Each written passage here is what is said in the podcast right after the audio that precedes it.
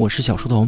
今年我们这儿的中秋要清凉许多，或许是疫情束缚了人们来往相贺的脚步，或许是窗外的绵绵细雨浇凉了节日的热情，又或许是大家对于当下和未来都充满了担忧。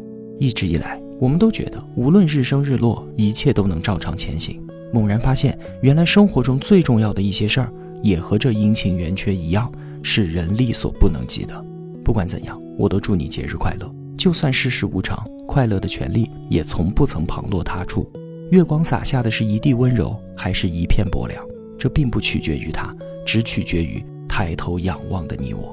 节日的意义就是传递信念和希望。今日的月光可能会被遮蔽，但我们知道，在不远的某个夜晚，皓月依旧当空，如同我们对于一切美好的向往，长明不灭。